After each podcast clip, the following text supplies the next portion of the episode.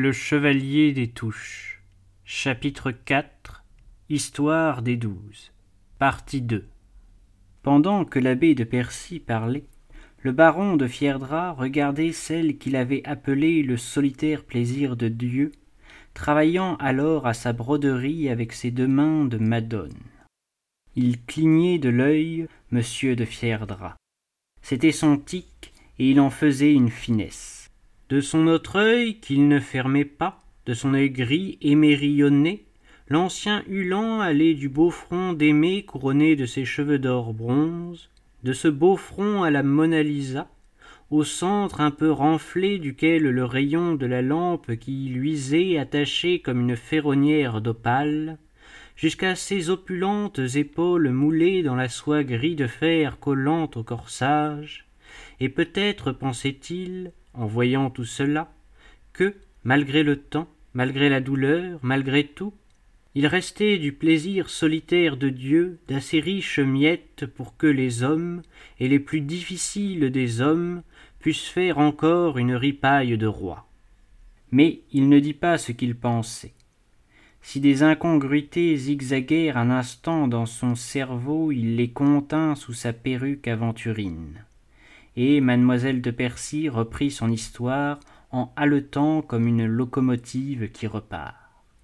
Comme elle était une orpheline, et malheureusement la dernière de sa race, Aimée de Spence passait une partie de ses jours avec nous, grave fille de trente ans, qui lui faisions comme une troupe de mères. Depuis quelque temps, elle habitait tout feu de lys. Quand elle y vit pour la première fois ce jeune inconnu qu'elle a aimé, et dont nous avons toujours ignoré le vrai nom, le pays et les aventures. A-t-elle su tout cela, elle, dans les longues heures passées front à front sous les profondes embrasures de chêne de la grande salle de tout feu de lys, où nous les avons tant laissés causer à voix basse, dès que nous eûmes appris qu'ils s'étaient promis l'un à l'autre, lui aura-t-il révélé le secret de sa vie? Mais si cela fut, elle l'a bien gardé. Tout est enterré dans ce cœur avec son amour. Ah. Aimé de Spence. C'est une tombe, mais une tombe sous une plate bande de muguet calme. Tenez, monsieur de Fierdra.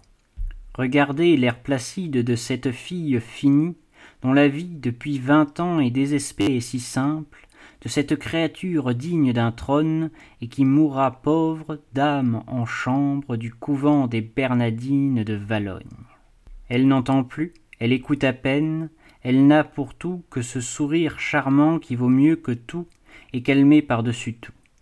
Elle ne vit que dans sa pensée, que dans ses souvenirs, qu'elle n'a jamais profané par une confidence. Oubliant le monde et résignée à l'oubli du monde, ne voyant que l'homme qu'elle a aimé. Non, Barbe, non, elle ne le voit pas fit ingénument mademoiselle Sainte, toujours au seuil du monde surnaturel, et qui prit au pied de la lettre la métaphore, assez modeste pourtant, de mademoiselle de Percy. Depuis qu'il est mort, elle ne l'a jamais vu, mais elle n'en est pas moins hantée, et c'est plus particulièrement au mois dans lequel il a été tué qu'il revient. C'est pour cela qu'elle ne peut pas, pendant ce mois-là, rester seule dans sa chambre quand la nuit est tombée toute sourde et archi-sourde qu'elle est, elle y entend très bien alors des bruits étranges et effrayants. On y soupire dans tous les coins, et il n'y a personne. Les anneaux de cuivre des rideaux grincent sur leurs tringles de fer, comme si on les tirait avec violence. Une fois, je les ai entendus avec elle, et je lui dis toute épeurée, car les cheveux m'ont grigé sur le front. C'est bien sûr son âme, qui revient vous demander des prières, aimée. Et elle me répondit gravement et moins troublée que je n'étais. Je fais toujours dire une messe à l'autel des morts le lendemain des soirs où j'entends cela sainte. Or, c'était bien vrai que c'était sa messe qu'il voulait, car, une fois, aimé ayant tardé d'un jour à la faire dire comme d'habitude le lendemain des bruits, ils devinrent affreux la nuit suivante. Les rideaux semblèrent fous sur leurs tringles, et toute la nuit les meubles craquèrent comme des marrons qu'on n'a pas coupés et qui sautent hors du feu.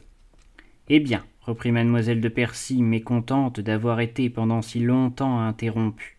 Cet aimé qui croit aux fantômes, mais pas comme vous, sainte.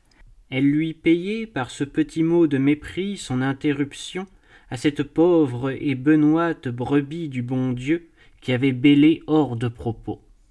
Cet aimé qui peut très bien croire à cela qu'elle voit dans son cœur a toujours été et encore pour nous, monsieur de Fierdra, un mystère plus profond et plus étonnant que le mystère de son fiancé.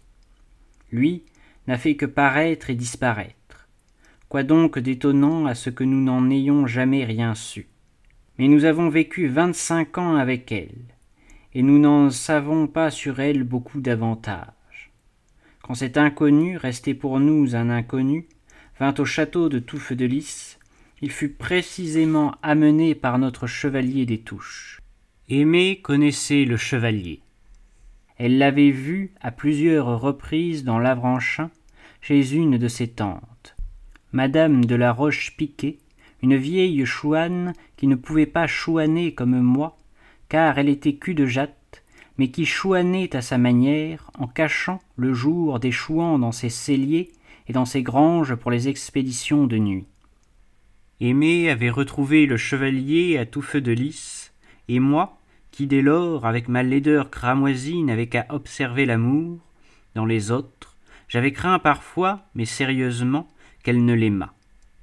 Du moins, toujours quand le chevalier était là, était-ce l'effet de la beauté éblouissante de cet homme, peut-être plus fémininement beau qu'elle J'avais remarqué sur les paupières obstinément baissées de la belle et noble aimée un frissonnement, et sur son front rose un ton de feu qui m'avait souvent inquiété. Âme de ma vie, ils auraient fait, cela n'est pas douteux, un superbe couple. Mais, outre que le petit chevalier de Langotière n'était pas de souche à épouser une de Spence, il semblait, à ma Minerve, à moi, qu'un homme comme des touches devait être terrible à aimer. Dieu y para, elle ne l'aima point. Celui qu'elle aima fut, au contraire, ce compagnon du chevalier, qui arriva avec lui une nuit à tout feu de lys, par une de ces épouvantables tempêtes que Détouche préférait au calme des nuits claires pour ses passages. Vous souvient-il de cette nuit-là, Ursule? Nous ne dormions pas. Nous étions dans le grand salon, occupés, vous et Aimé, à faire de la charpie et moi à fondre des balles, car je n'ai jamais aimé les chiffons. Veillant comme ce soir, mais moins tranquille. Tout à coup, le cri de la chouette s'entendit et tous deux entrèrent dans leur peau de bique ruisselante, semblables à des loups tombés dans la mer. Le chevalier des Touches nous présenta son compagnon comme un gentilhomme qui avait fait longtemps la guerre du Maine sous le nom de Monsieur Jacques, qu'on lui donnait encore. Pardieu, fit le baron de Fierdra, qui tressaillit à ce nom comme à un coup de carabine. Il est bien connu, ce pseudonyme-là, dans le Maine. Il y a fait lever assez de fertes, et il y est resté assez glorieux, monsieur Jacques. Mais Jean d'Argent lui-même se courbait devant l'intrépidité et le génie de général de monsieur Jacques. Seulement, mademoiselle, il devait être mort vers cette époque si c'était celui-là. Oui, on l'avait cru mort, reprit mademoiselle de Percy. Mais, après avoir échappé au bleu, il s'était réfugié en Angleterre, où les princes l'avaient chargé d'une mission personnelle auprès de monsieur de Frotté.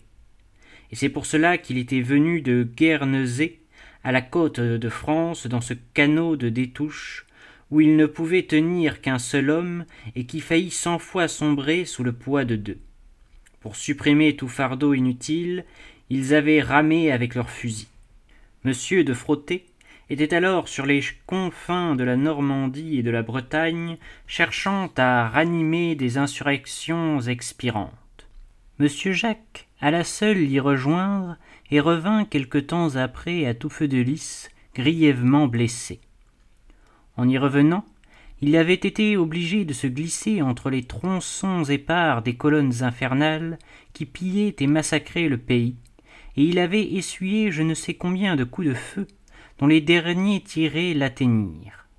Quand il rentra à tout feu de lys, sur son cheval, blessé comme lui, le cheval et l'homme, rouges de sang, tombèrent, le cheval mort sous l'homme mourant et sans connaissance. Les balles dont il était criblé le clouèrent longtemps à tout feu de lys. Ces blessures qu'il fallut soigner l'y retinrent. Elles étaient nombreuses et nous pûmes les compter, car nous les pensâmes toutes, ma foi, de nos mains de demoiselles. On ne faisait pas de pruderie dans ce temps-là. La guerre, le danger, avaient emporté toutes les affections et les petites mines. Il n'y avait pas de chirurgien au château de Touffeux de Lys. Il n'y avait que des chirurgiennes. J'étais la chirurgienne en chef. On m'appelait le major, parce que je savais mieux débrider une blessure que toutes ces trembleuses. Tu l'as débridée comme tu l'aurais faite, dit l'abbé. Pour mademoiselle de Percy, cette héroïne inconnue, l'opinion de l'abbé représentait la gloire.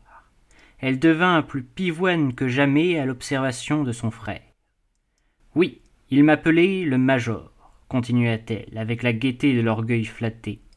Et comme c'était moi qui faisais d'ordinaire l'inventaire des blessures que nous avions à fermer, je me rappelle que quand je vis l'épouvantable hachis du corps de monsieur Jacques étendu devant nous, je regardai circulairement mon groupe d'aide, alors très pâle, et comme j'ai toujours été un peu Saint Jean bouche d'or, et plus bouche d'or que sainte, glissa encore l'abbé, je leur dis gaillardement, pour leur donner du courage, en leur désignant le blessé évanoui, Mort de ma vie, si nous le sauvons, quel beau bijou guilloché ce sera pour celle de vous qui voudra se le passer autour du cou, mesdemoiselles. Elles se mirent à rire comme des folles, mais Aimée resta sérieuse et en silence. Elle avait rougi. Elle rougit aussi pour des touches, pensai-je. Laquelle donc de ces deux rougeurs est l'amour? C'était du reste, comme le chevalier des touches, un homme que je n'aurais jamais songé à aimer, ce monsieur Jacques, si j'avais été bâti pour les sentiments tendres. Il n'avait pas la beauté féminine et cruelle du chevalier, mais quoique la sienne fût plus virile, plus brune et plus ardente, elle avait aussi son côté femme, la mélancolie. Les hommes mélancoliques me sont insupportables. Je les trouve moins hommes que les autres hommes. Monsieur Jacques était de ce qu'on a appelé longtemps un beau ténébreux. Or, je suis de l'avis de cette coquine de Ninon qui disait La gaieté de l'esprit prouve sa force. Je me moque de l'esprit et n'y tient pas, mais cela est certain que la gaieté est un courage, un courage de plus. Monsieur Jacques, que ces dames, qui ne pensaient pas comme moi, appelaient à tout feu de lys pour le poétiser le beau Tristan, m'auraient donné sur les nerfs avec son impatiente mélancolie, si une grosse fille de mon calibre pouvait avoir des nerfs. Que voulez-vous? Il faut pour moi que les héros eux-mêmes soient de bonne humeur et rient à la figure de tous les dangers. Oh. Vous avez toujours été, mademoiselle de Percy, fit l'abbé, un vrai Roger Bontemps, qui, dans une autre époque qu'une époque de révolution, aurait inquiété sa famille. Ce n'était pas seulement des héros qu'il vous fallait, à vous, c'étaient des lurons d'héroïsme. Dieu a bien fait de vous faire laide, et tous les matins je l'en remercie à la messe, car peut-être l'honneur des Percy eût-il couru grand risque sans cette précaution. Riez toujours, riez, allez, mon frère, répondit-elle, riant elle-même, montrant combien elle aimait la gaieté par la façon dont elle accueillait la plaisanterie. Tout vous est permis contre votre cadette. N'êtes-vous pas le chef de notre maison? C'est vrai, glissa alors mademoiselle Ursule, qui n'avait rien dit jusque-là, et qui intervint dans la causerie, pendu le retardé qui sonnait. C'est vrai qu'il n'était pas très aimable, ce monsieur Jacques. Il était triste comme un bonnet de nuit. Comme un bonnet rouge, plutôt, interrompit l'impétueuse mademoiselle de Percy. Les révolutionnaires de tous les pays se ressemblent. Les jacobins français étaient aussi rechignés, aussi solennels, aussi pédants que les puritains d'Angleterre. Je n'en ai pas connu un seul qui fût gai, tandis que tous l'étaient parmi les royalistes qui avaient gardé l'esprit du pays qu'on nommait autrefois la gaie France. Parmi ces fiers gars qui avaient tout perdu et même l'espérance, mais qui se consolaient de tout par la guerre, par le piquant inattendu de l'aventure et la risette des coups de fusil.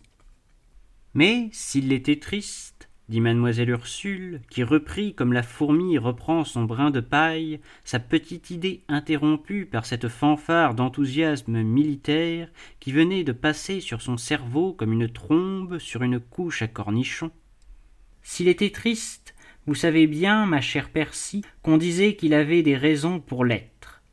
Vous savez bien qu'on se disait dans le tuyau de l'oreille qu'il était un commandeur de Malte et qu'il avait prononcé ses vœux. Oui, répondit mademoiselle de Percy, admettant l'objection. Cela se chuchotait, et si réellement il était commandeur de Malte, l'idée de ses vœux dut le faire cruellement souffrir quand il devint amoureux de cette aimée qu'il ne pouvait pas épouser, car les chevaliers de Malte étaient tenus à célibat comme les prêtres. Mais, de cela, quelle preuve avons-nous jamais eue?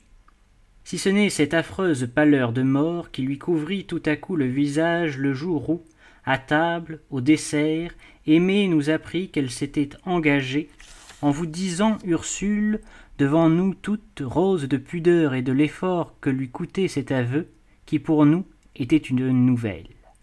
Ma chère Ursule, je vous en prie, donnez des fraises à mon fiancé. Il devait être heureux d'un tel mot, et il devint livide. Mais toutes les pâleurs ne se ressemblent-elles pas? Qui peut reconnaître la pâleur d'un homme heureux de celle d'un traître? S'il en était un, si vraiment il avait menti avec Aimé, le coup de feu qu'il abattit à mes pieds, la nuit de l'enlèvement, a fait à la pauvre fille moins de mal que ce qu'il attendait s'il était revenu avec nous. Elle a gardé l'illusion qu'il pouvait être à elle, et lorsque je lui rapportai le bracelet qu'elle lui avait fait devant nous des plus belles tresses de sa chevelure, elle ne sut pas, et depuis elle n'a jamais su que le sang dont il était couvert pouvait être celui d'un homme qui l'avait trompé. Mais des touches, mais des touches, fit M. de Fierdra, qui depuis sa remembrance sur Lady Hamilton n'avait plus rien dit et qui regardait mademoiselle de Percy comme il devait regarder le liège de sa ligne quand le poisson ne mordait pas. Il avait les deux plus belles patiences du monde, celle du pêcheur à la ligne et celle du chasseur à l'affût. Il en avait aussi la double obstination. Fierdra a raison, dit l'abbé toujours taquin. Tu t'égayes trop, ma sœur. Vieille habitude de chouane, tu chouanes jusque dans ta manière de raconter. Ta ta ta, fit mademoiselle de Percy. Contenez vos jeunesses. Des touches, je vais y arriver. Mais mordieu, je ne puis en venir à des touches et à son enlèvement sans vous parler d'un homme qui a joué le plus grand rôle dans cette crânerie, puisque c'est le seul qui y soit resté. Ce n'est pas une raison, cela, dit gravement l'abbé. Dans une expédition pareille, il y a plus important que de bien mourir. Il y a réussir, repartit la vieille Amazone, qui avait gardé sous ses côtes grotesques le génie de l'action virile. Mais il a réussi, mon frère, puisque nous avons réussi et qu'il était avec nous. D'ailleurs, quoique je ne me soucie guère de ce beau Tristan, comme on disait à tout feu de lys, qui a laissé sa tristesse sur la vie d'aimer, je n'en serais pas moins juste envers lui. Il n'y allait pas gaiement, mais il y allait. C'est lui, c'est ce sentimental qui, lors du premier emprisonnement de Détouche à Avranches, prit une torche dans sa languissante main, entra résolument dans la prison, et n'en ressortit que quand tout fut en feu. Comment, à Avranches? objecta le baron de Fierdra étonné. Mais c'est à Coutances que vous avez délivré des touches, mademoiselle. Ah, fit mademoiselle de Percy, heureuse d'une ignorance qui donnait de l'inattendu à son histoire. Vous étiez en Angleterre en ce moment-là, vous et mon frère, et vous n'avez su que l'enlèvement qui, de fait, eut lieu à Coutances.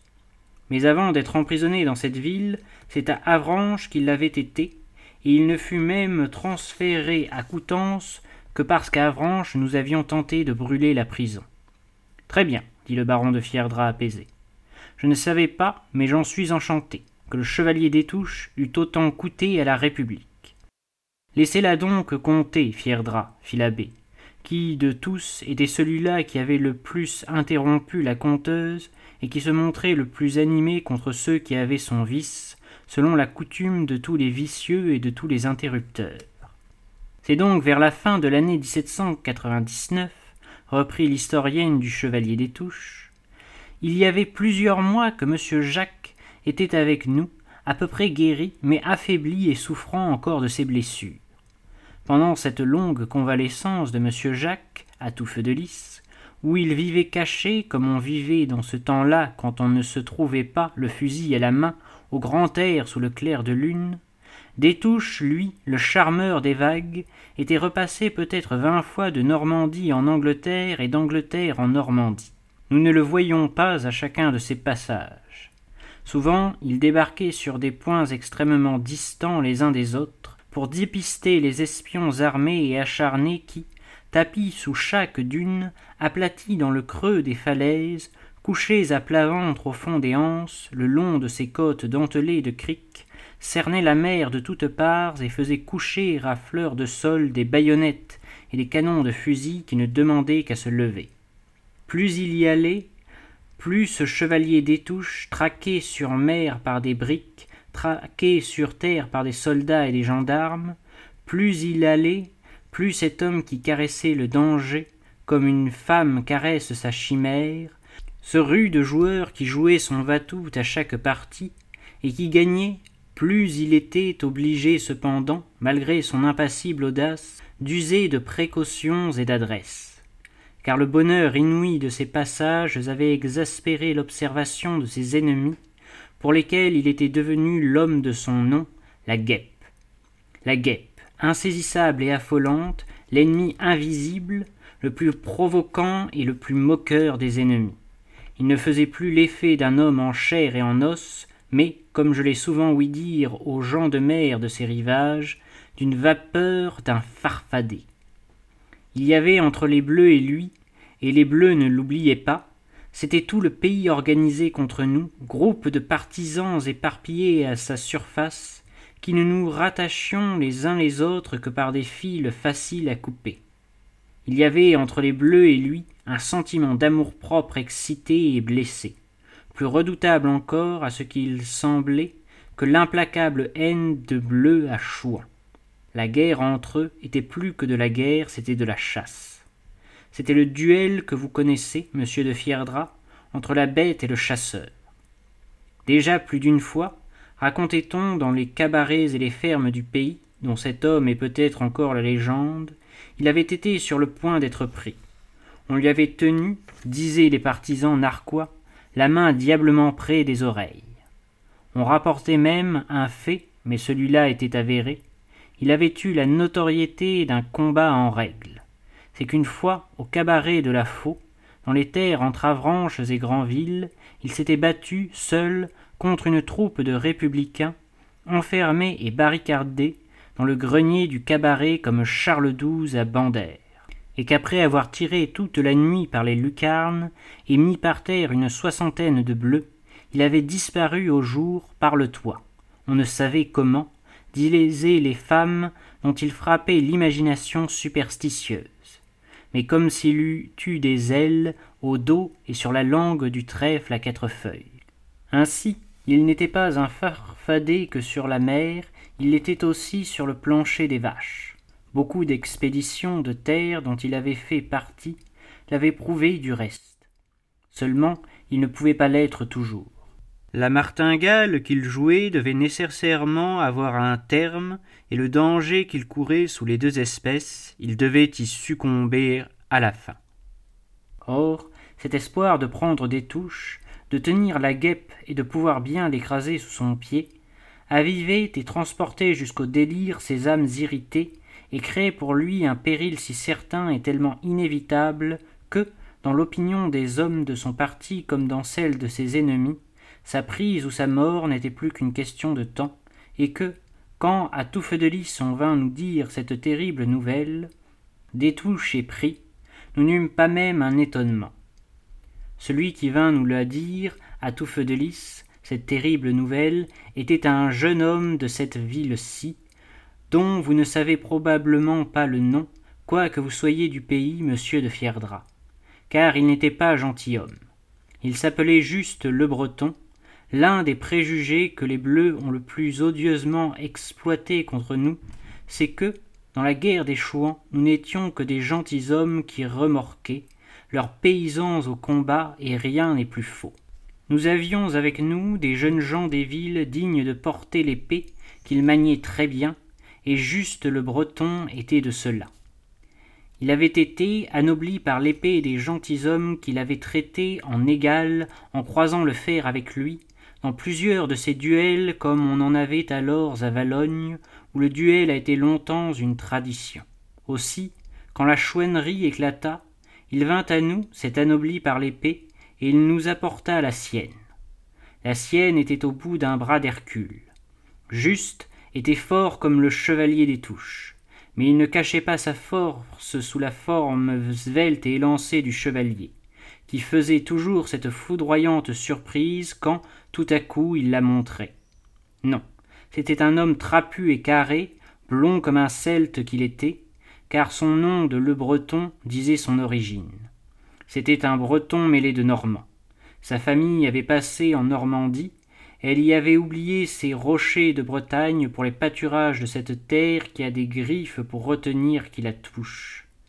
Car qui la touche ne peut s'en détacher.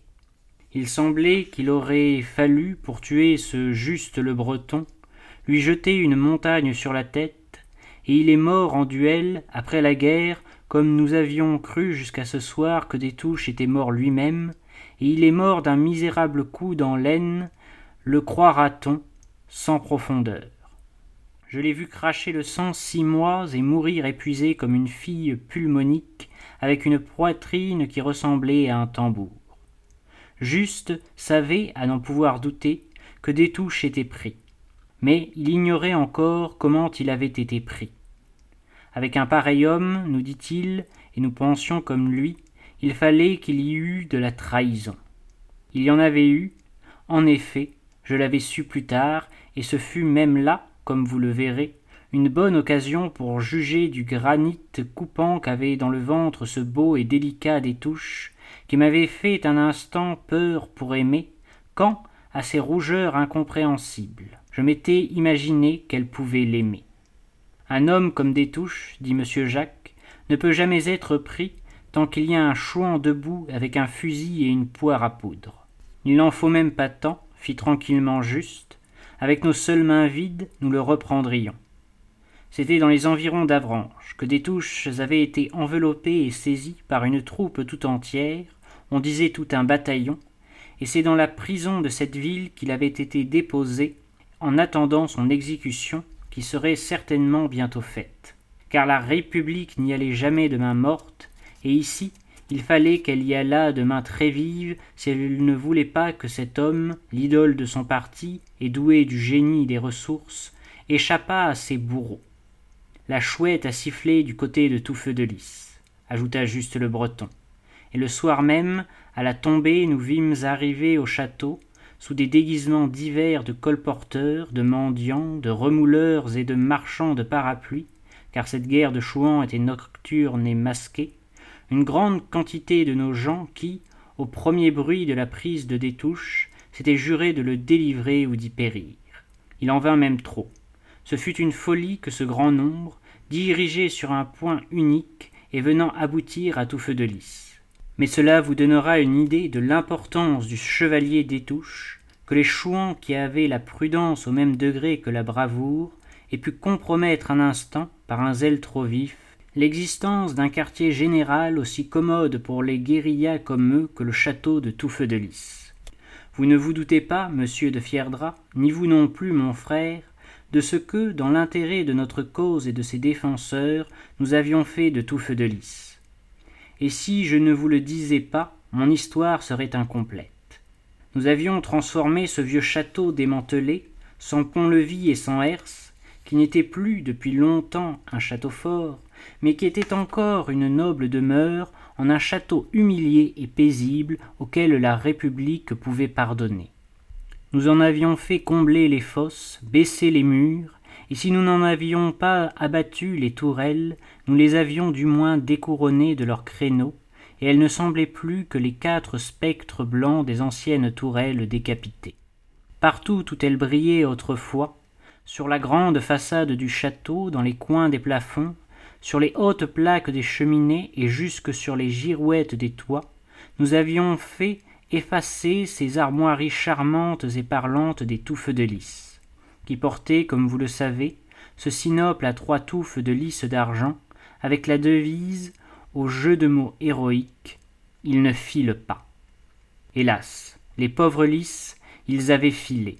Ils s'en étaient allés jusque de ce jardin où, de génération en génération, on en cultivait d'immenses corbeilles qui faisaient de loin ressembler le vaste parterre à une mer couverte de l'albâtre de ses écumes.